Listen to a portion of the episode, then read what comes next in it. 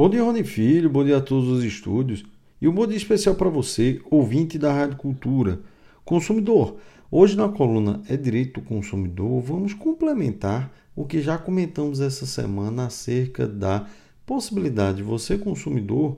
utilizar inclusive o 13º para quitar seus débitos agora no final do ano, aproveitando feirões de negociação de débitos. Consumidor, muitas vezes a própria informação acerca das negativações que porventura você possua, muitas vezes o próprio consumidor encontra dificuldade em ter acesso a elas. É importante que você saiba que atualmente o consumidor dispõe de vários aplicativos e plataformas que você pode consultar suas possíveis negativações. A exemplo do aplicativo do Serasa, o aplicativo do SPC Brasil, aplicativos gratuitos em que você pode consultar o seu score, que é aquela pontuação que analisa a sua saúde financeira. Se você tiver em débito ou em atraso com algum tipo de pagamento registrado em seu nome, em seu CPF, você vai ter uma pontuação baixa. Porém, se você paga em dia suas contas e, de certo modo, é, honra com aqueles seus compromissos financeiros mensalmente, o seu score tem a tendência de ser um pouco elevado e, nesse sentido, segundo informações do, das próprias instituições financeiras, o fato de você ter um score um pouco mais elevado iria, irá facilitar a concessão de algum tipo de crédito e uma taxa de juros mais atrativa para você. Consumidor, falando em taxa de juros, é importante que você saiba e possa fazer cálculos com relação aos débitos que você possui e aos juros que atualmente você está pagando.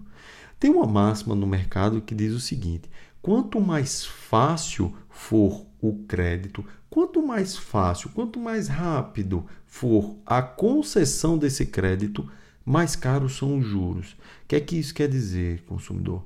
De certo modo, tenha cuidado quando você observar aquela frase crédito pré-aprovado, é, crédito para pessoas que estão com situação financeira complicada, que estão com o nome negativado. Cuidado com esse tipo de oferta, pois geralmente esse tipo de crédito, pelo fato de possuir um risco maior, as taxas de juros são mais elevadas do que as taxas de juros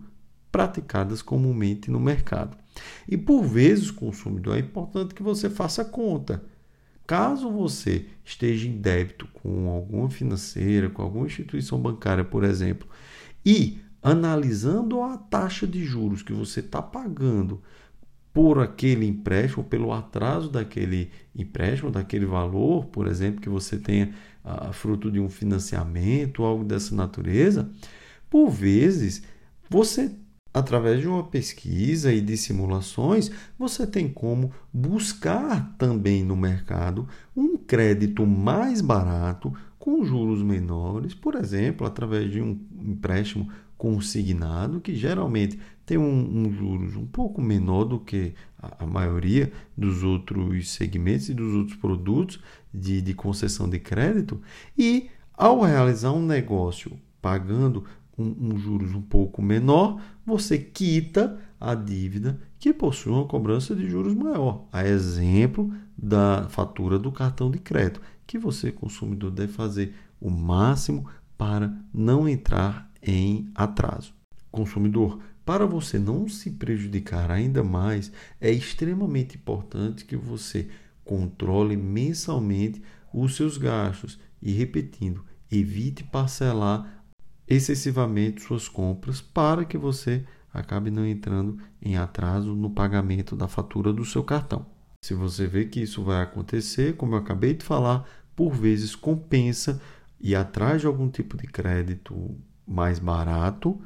e realizar o pagamento do cartão do que acabar atrasando a fatura do seu cartão de crédito. Eu não poderia finalizar nossa coluna de hoje sem falar da importância do uso, inclusive, do 13º salário, que por vezes é utilizado pelos trabalhadores de um modo geral para a quitação de débitos e, de certo modo, isso acaba possibilitando que você entre no ano de 2024 livre de dívidas. Consumidor, essas foram as breves dicas de hoje da coluna É Direito do Consumidor. Um grande abraço a todos os estúdios, um grande abraço para você, ouvinte da Rádio Cultura.